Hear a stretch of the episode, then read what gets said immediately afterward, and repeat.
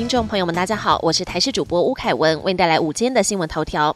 抗癌利器次世代基因定序，明年即将纳入健保给付。首波包括肺癌、乳癌等十一种癌症，都可以透过基因检测找出高风险族群。不过，医师指出，牵涉多项基因突变的大肠、直肠癌，像是肠癌晚期患者，如果不进行基因检测，可能很难找到最适合的药物治疗，也成为这次健保给付遗珠。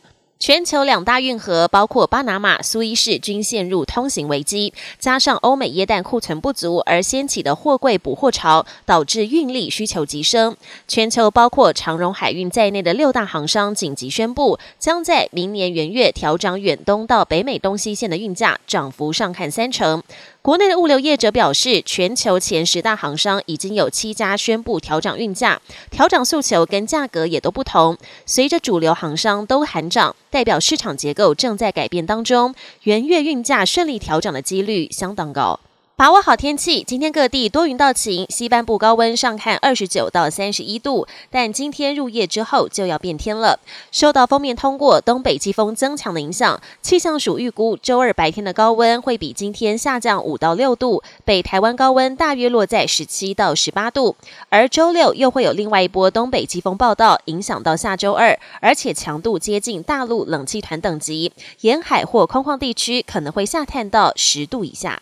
国际焦点：阿根廷新总统米雷伊十号宣誓就职。不过，这位新总统面对的是极为严峻的挑战。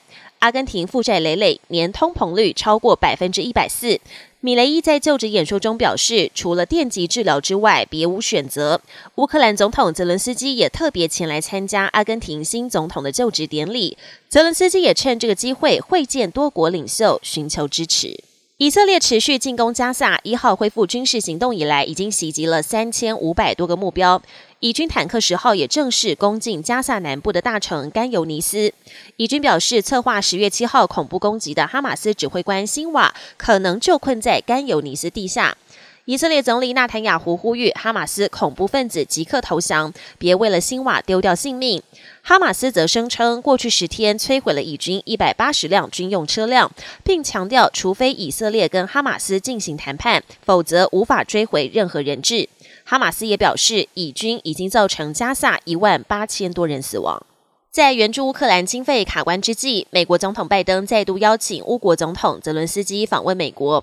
拜登十二号将在白宫亲自接待泽伦斯基，这将是乌俄开战以来泽伦斯基第三度访问华府。预料也会赴参议院发表演说。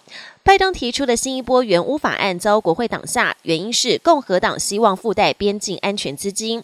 白宫与国会目前仍旧僵持不下，假使法案迟迟无法通过，援乌经费将在年底用完。